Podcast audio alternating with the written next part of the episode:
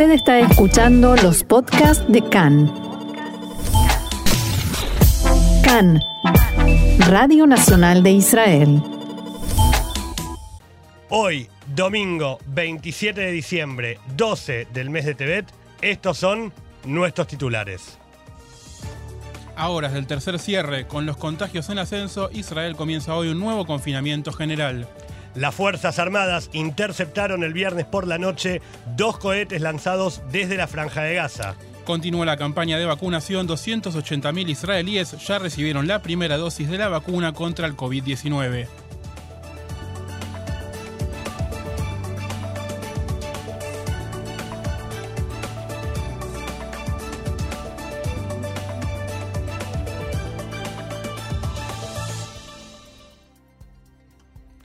Comenzamos entonces ahora sí con toda la información, no sin antes recordarles que estamos en Twitter, arroba canradio, en Instagram, arroba can, ES, can-esp, en Facebook, can en español. Y también en Spotify y en todas las plataformas de podcast. Ahora sí, entonces comenzamos con la información, como siempre, una vez más, con todo lo referido a coronavirus. A las 5 de la tarde de hoy, o sea, dentro de tres horas exactamente, Israel ingresa en lo que será el tercer cierre desde el inicio de la pandemia. Recordemos que este cierre fue aprobado por el gabinete de Corona el pasado miércoles en una reunión que duró más de siete horas y cuya necesidad de implementarlo contó con el acuerdo de Bibi Netanyahu y de Benny Gantz con algunos puntos de similitud y otros de diferencia con lo que fueron los cierres anteriores, esta nueva cuarentena plantea los siguientes puntos relevantes para su cumplimiento. Vamos a detallarlos, Diego, ¿te parece? Así es. En primer lugar, no se puede salir a más de mil metros de las casas. En segundo lugar, no se puede visitar casas de amigos o familiares. Los negocios deben cerrar y solamente pueden abrir aquellos comercios que trabajan con la modalidad de envíos y únicamente para realizar esos envíos. Las empresas no podrán trabajar en sus oficinas y solamente podrán hacerlos aquellas que no tengan atención al público y podrán hacerlo en ese caso hasta un 50% de su planta operativa. También el transporte público funcionará al 50%. Acá tenemos otra de las medidas que ahora les vamos a explicar una noticia de último momento. Hasta el momento de redactarla y de subir al estudio, sabíamos que los colegios continúan con educación presencial solamente para los jardines de infantes y las escuelas primarias de primero a cuarto grado y las secundarias desde Yudalef y Yudbet, o sea, los últimos dos años del nivel secundario, pero hace instantes una reunión del Comité de Educación en la Knesset dio, eh, revirtió esta decisión, así que en el desarrollo de las noticias se los vamos a estar contando. Según informaron fuentes de seguridad, la policía destinará 6.000 efectivos con el objeto de hacer cumplir el cierre. Estos instalarán puestos de control móviles tanto de día como de noche. Los agentes realizarán controles aleatorios a los conductores en las diferentes rutas del país. Los tres objetivos de aplicación establecidos por la policía son los siguientes.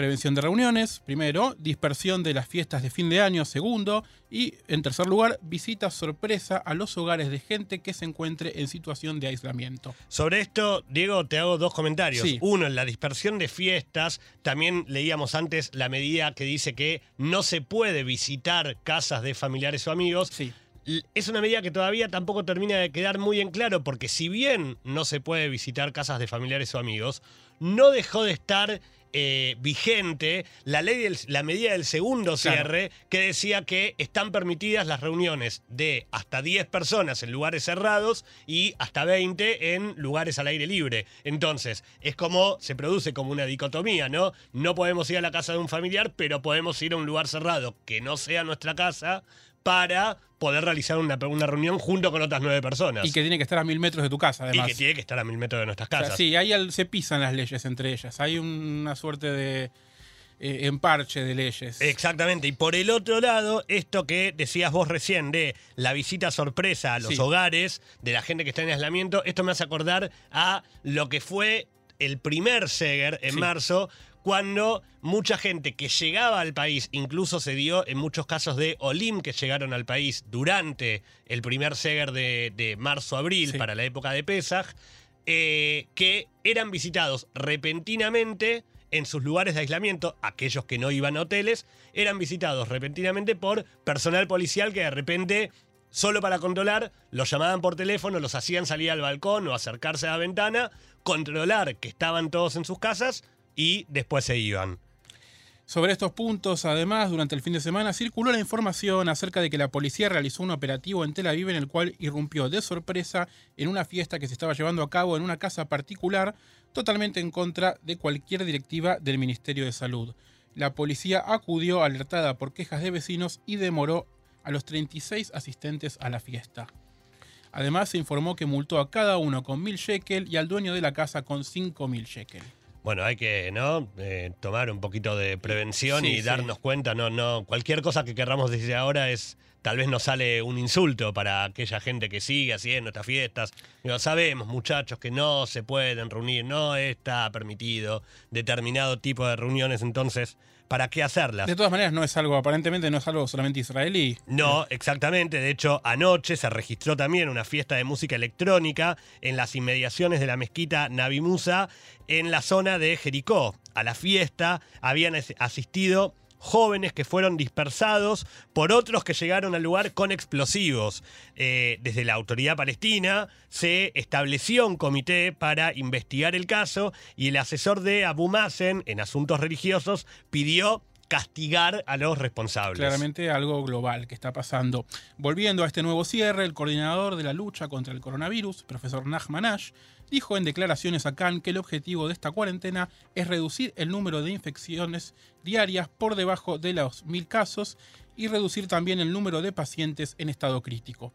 Sobre la indignación pública surgida a raíz de que los estudiantes de los últimos años del nivel secundario puedan continuar con sus clases presenciales, Ash destacó que cuanto mayores son los niños, más contagiosos son, pero que esta decisión fue tomada porque los alumnos se están preparando para los exámenes de Bagrut, o sea, los exámenes previos a la finalización de la escuela secundaria.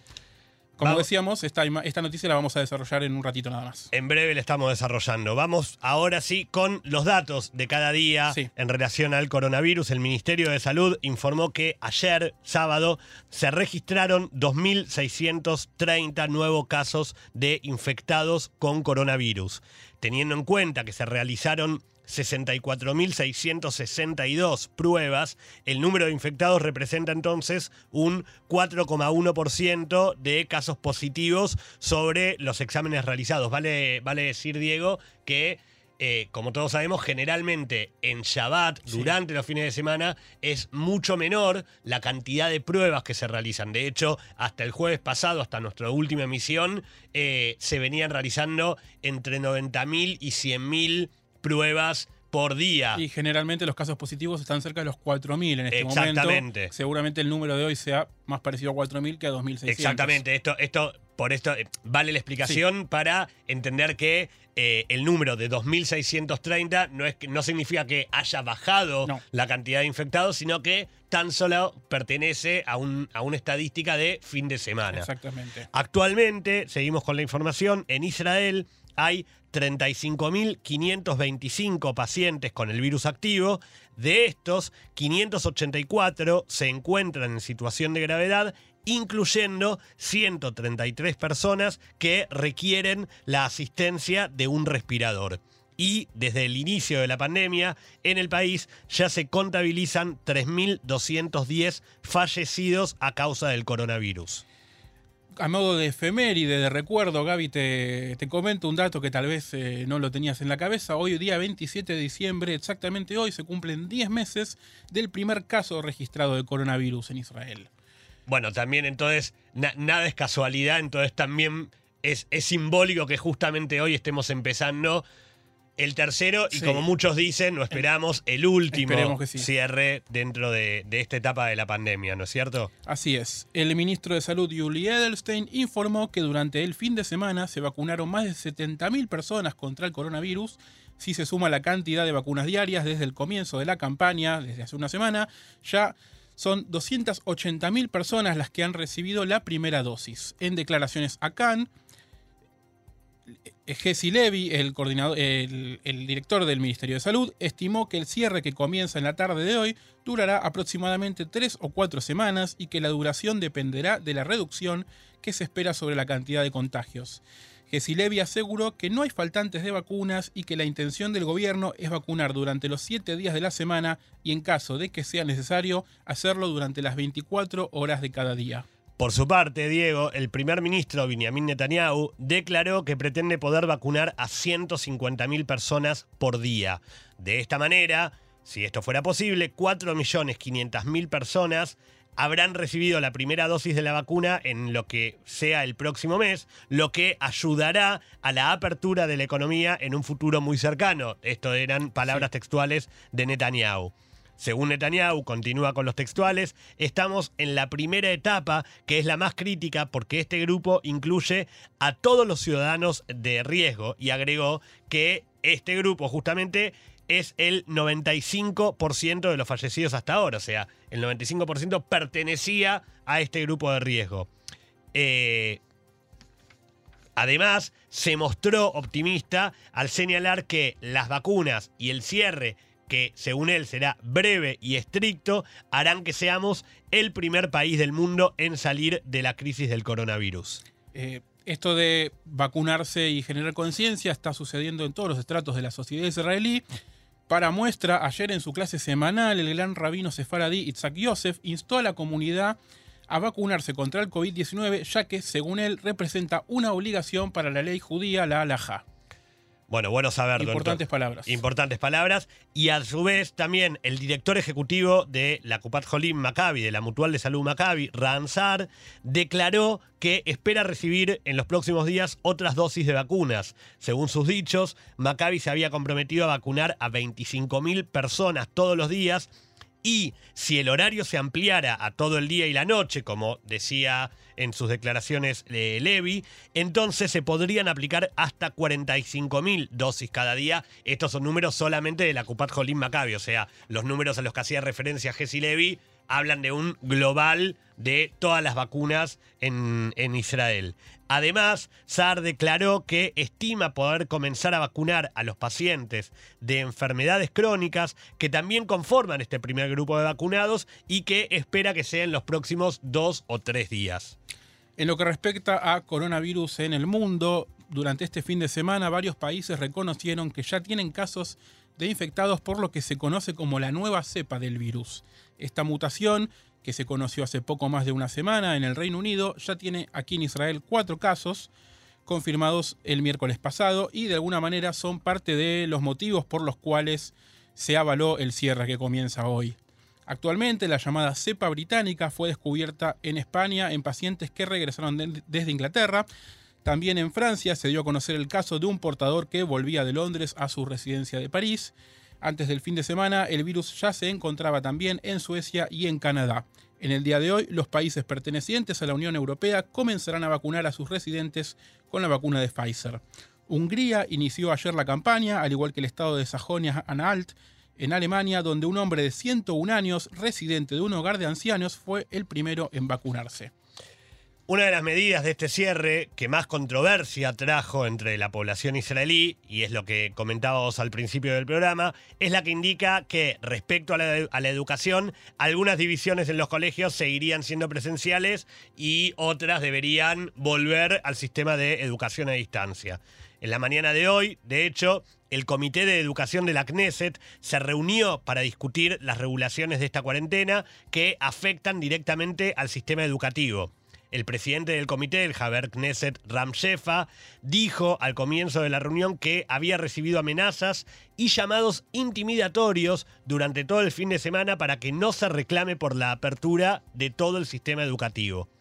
Shefa también expresó que el comité ha presentado una línea muy clara en los últimos meses acerca de que el sistema educativo debe permanecer abierto ante el inminente tercer cierre que comienza hoy, porque no ven ninguna razón para que algún alumno se tenga que quedar encerrado en su casa.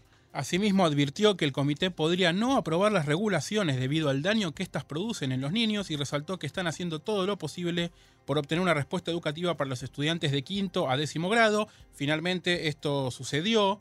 Eh, si te parece, vamos a la información casi Exact- de último momento. Exactamente, el comité hace instantes, el comité de educación de la Knesset hace menos de eh, media hora, perdón, decidió cancelar la decisión del gobierno de que los estudiantes de quinto a décimo grado estudiaran de forma remota durante el cierre. La semana pasada se había decidido que los jardines de infantes y los grados primero a cuarto de primaria y Yudalef y Yudbed, los últimos dos años del nivel secundario, operaran como de costumbre en el cierre que comienza hoy a las 5 de la tarde y según la decisión del gobierno, desde quinto grado hasta décimo grado, o sea, los últimos años de la primaria y los años de la Jativá, debían volver al eh, sistema de educación a distancia. El ministro de Salud, Judy Edelstein, se opuso a esta medida y un representante de su oficina en esta audiencia dijo, cualquier decisión que tome aquí puede afectar la duración del cierre. Si todos nos alistamos a nivel nacional, será un periodo corto Igualmente, la decisión determina que los estudiantes de quinto a décimo grado continuarán estudiando en un formato combinado entre estudios presenciales y a distancia. Bueno, esto, eh, Diego, de alguna manera viene a mostrar eh, las distintas voces que hay en medio de esta discusión, ¿no es cierto? Porque, por un lado, el Ministerio de Salud y la, cúpula del gobierno en general eh, se mostraban totalmente inflexibles hasta ahora respecto de qué grados podían volver y qué grados no mientras que tanto el Comité de Educación de la Knesset y también apoyado por el Liderazgo Nacional de Padres, se mostraban sumamente molestos por esta decisión.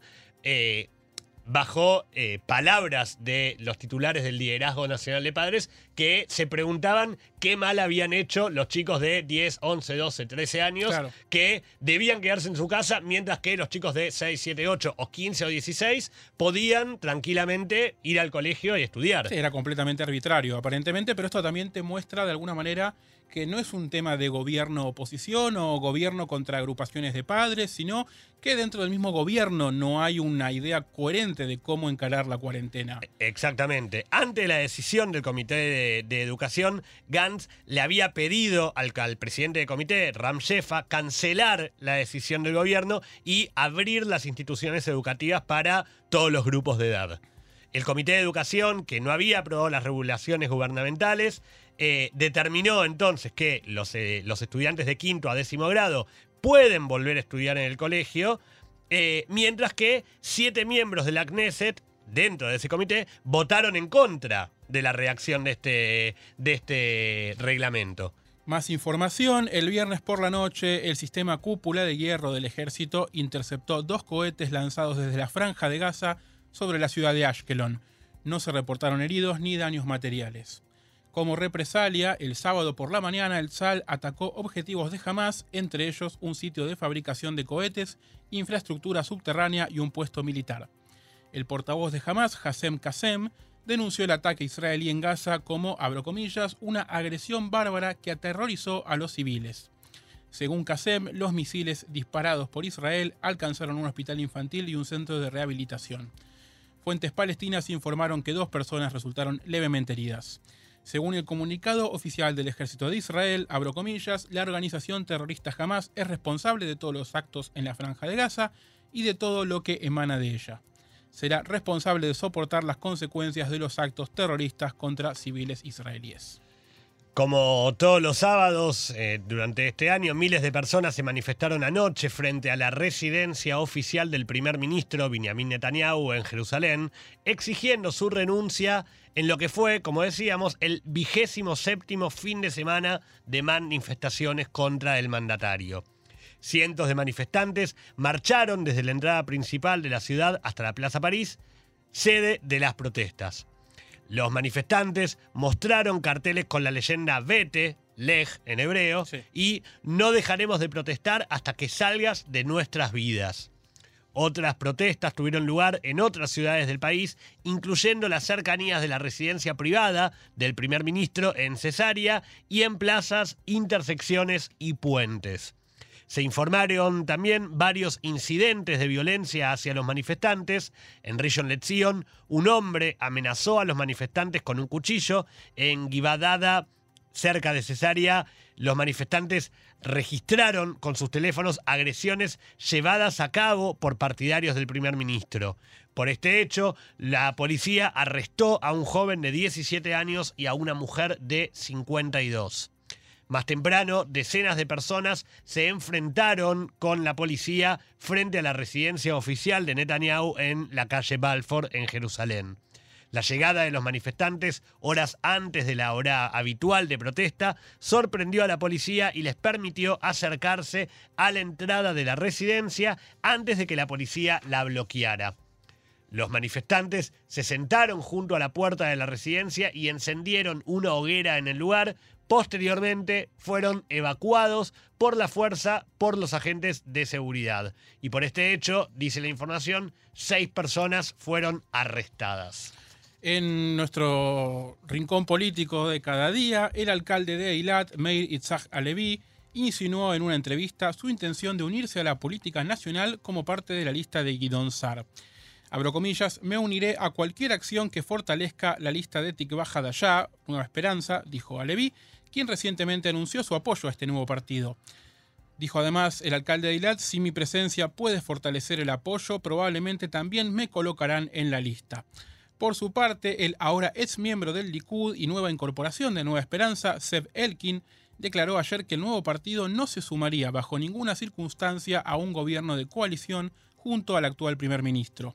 Según Elkin, abro comillas, los intereses personales son los que guían las decisiones de Netanyahu y eso es lo que hace que su liderazgo sea peligroso. Netanyahu se siente perseguido, sospecha de todo el mundo, el ambiente es un culto a la personalidad y de adulación. Eso es precisamente lo que queremos cambiar, sostuvo Elkin. En declaraciones a Khan, además, dijo que algunos parlamentarios del Likud lo llamaron después de haber renunciado al partido la semana pasada, le dijeron que compartían su parecer. Elkin dijo además que había considerado incluso la posibilidad de retirarse de la vida política. Abro comillas, si Guidón Sar no hubiera formado un nuevo partido, yo podría haberme ido a mi casa. Ifat eh, Yaya Vitón, también flamante ex Likud y ahora parte de Tikvah Hadashah, el partido nuevo de Guidón Sar, Nueva Esperanza, se hizo eco de las palabras de Elkin y dijo: No nos uniremos a una coalición liderada por Netanyahu.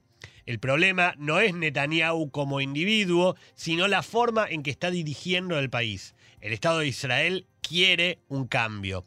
Yaya Bitón también abordó su decisión de dejar el Likud y destacó que había sido incluida en la lista como parte de una fusión entre el partido de Netanyahu y el ahora desaparecido partido Kulanu de Moshe Kalon. No me agrada ser parte de esta intimidación y este discurso bajo, dijo Yaya Vitón. Esto es precisamente lo que queremos cambiar. Sobre esto, una opinión legal escrita por el asesor jurídico del Comité de la Knesset, Arbel eh, Astrahan, establece que si el comité anuncia que la parlamentaria Yaya Vitón renunció al Likud, se le pedirá que renuncie a la Knesset y se le negará una unidad de financiación del partido. Por su parte, el líder de Yamina, Naftali Bennett, reveló el viernes que el primer ministro Netanyahu lo llamó hace dos semanas y le ofreció unirse al gobierno, pero que este se negó, diciendo que Netanyahu había fallado y debía ser reemplazado. Siempre, según Bennett, Netanyahu le ofreció ser nuevamente ministro de Defensa y primer ministro alterno. Son como fichas que se van cambiando, ¿no es cierto? Junto con otras tres carteras para su partido.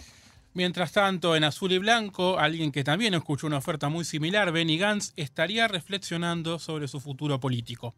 Según distintos reportes, el líder de la bancada y ministro de Defensa mantuvo conversaciones durante el fin de semana con distintos miembros del partido, quienes le darían algunos días para tomar una decisión final sobre si tiene la intención de continuar liderando el movimiento, fusionarse con otros partidos o abandonar la política por completo. Gantz había convocado una conferencia de prensa para el sábado por la noche en la que se esperaba algún anuncio, pero poco después de ser convocada la conferencia fue suspendida. En declaraciones a Cannes, hoy por la mañana, el parlamentario Asaf Samir de Azul y Blanco expresó dudas sobre la idoneidad de Gantz para liderar el partido en la siguiente etapa. Abro comillas, creo que estamos en un punto en el que debemos examinar cuál de las alternativas tiene más posibilidades y las seguiremos, dijo Asaf Samir. El portavoz de las Fuerzas Armadas, el general de brigada Hidai Silverman, no confirma ni desmiente la versión de que un submarino israelí cruzó el canal de Suez la semana pasada y navegó en dirección al, Golfo Pérsico para disuadir a Irán. En una entrevista con el sitio web saudí El Af, Silverman dijo que no niega que la Marina israelí opera en todas partes. Según él, los submarinos israelíes navegan tranquilamente por, textuales palabras, diferentes lugares lejanos y cercanos. Silverman hizo hincapié en que el SAL opera libremente en todo Medio Oriente, incluso en países que no tienen fronteras con Israel. En la misma entrevista, Silverman agregó que Israel no tiene intención de detener sus esfuerzos para evitar que Irán se apodere de áreas en Siria y el Líbano y que todo el mundo debería estar en alerta máxima con respecto a la amenaza iraní que describió como un polvorín a punto de explotar. Considerando los muchos golpes que Irán ha recibido en, el último, en los últimos años sin poder responder adecuadamente. Silverman se refirió a Irak y Yemen como el segundo círculo de operaciones de Irán después de Líbano y Siria y dijo que Israel ha estado siguiendo de cerca la situación en ambos países. Y sobre los acuerdos de paz, una delegación oficial de Marruecos arribará esta semana, en fecha a definir, a Israel para trabajar en el fortalecimiento de los lazos institucionales tras el acuerdo de normalización de relaciones alcanzado la semana pasada. Las partes discutirán la reapertura de oficinas de enlace, el establecimiento de embajadas y el lanzamiento de vuelos directos entre ambos países, según expresó ayer en un comunicado por video el primer ministro Benjamin Netanyahu. Netanyahu mencionó además la llamada telefónica que mantuvo el viernes con el rey Mohammed VI, la primera comunicación entre ambos mandatarios desde que fuera anunciado el acuerdo de normalización. Abro comillas, fue una conversación emocionante y muy cálida, sostenida en mi no tan buen árabe, en hebreo, en su excelente francés y en mi inglés, declaró el primer ministro, quien además dijo haber citado una frase de la película Casa Blanca, creo que es el comienzo de una hermosa amistad.